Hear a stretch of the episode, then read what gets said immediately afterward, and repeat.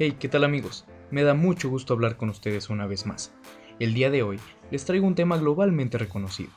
Un romanticismo para algunos, pero un sentimiento para muchos. El día de hoy vamos a hablar sobre el fútbol, pero más detalladamente del amor a este. Así que prepárense, que vamos a comenzar.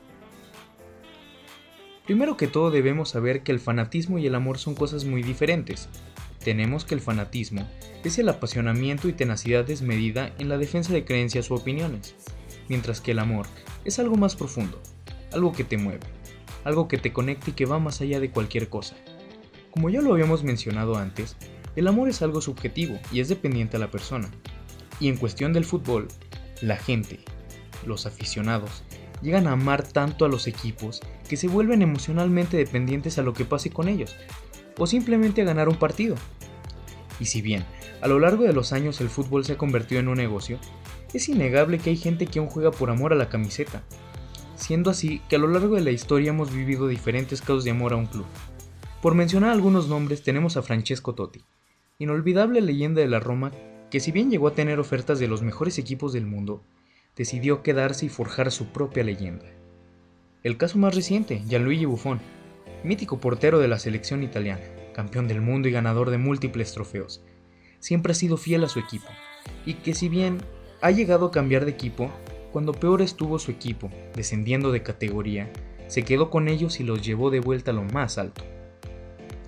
En estos casos particulares, como el amor, podemos ver la lealtad que estos jugadores le tienen a sus equipos, valores universales que se ven representados en un deporte tan influyente y que si bien han habido casos de faltar a estos valores, en el fútbol siempre se ha predominado el amor que la gente le tiene a sus equipos. Estar en todo, en los buenos momentos, en los malos y en los peores. La gente genera un sentimiento tan fuerte que se involucran en muchos aspectos, tanto personales como económicos, pero sin dudarlo, existe mucha gente que hace cualquier tipo de sacrificio por estar alentando y apoyando a sus equipos. Hinchas, aficionados, jugadores, directivos, utileros, gente de seguridad, hasta el mismo chofer del autobús está involucrado sentimentalmente con su equipo. Un amor incomparable, distinto a cualquier otro amor, una lealtad eterna, una religión para muchos, simplemente un estilo de vida. Y aprovecho para citar lo que dijo Deco, un exjugador del Barcelona. El fútbol es el único amor que nunca defrauda.